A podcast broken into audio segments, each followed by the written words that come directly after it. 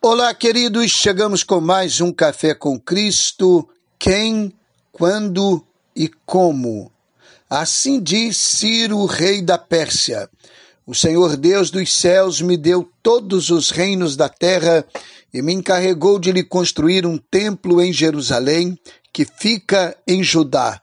Que suba aquele dentre vós que pertencer a todo o seu povo, e o Senhor seu Deus esteja com ele. Segundo Crônicas 36, 23. É muito curiosa a experiência da reconstrução do templo em Jerusalém, com a intervenção de um rei considerado ímpio fora dos arraiais de Israel, Ciro, rei da Pérsia. A questão que se levanta é: Deus usa ímpios para cumprir os seus desígnios. Uma possível leitura é: Deus usa quem ele quiser, quando quiser e como quiser.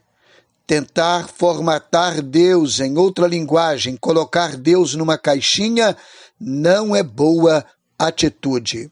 A lição que deve nos fazer refletir é: quando nos omitirmos em relação a cumprirmos a vontade do Senhor, é possível que Ele use quem não é dos seus para cumprir os seus propósitos. Perdem privilégios os que se omitem para realizar o que Deus deseja. Ore submetendo-se à vontade do Senhor e apresentando-se para cumprir os seus propósitos.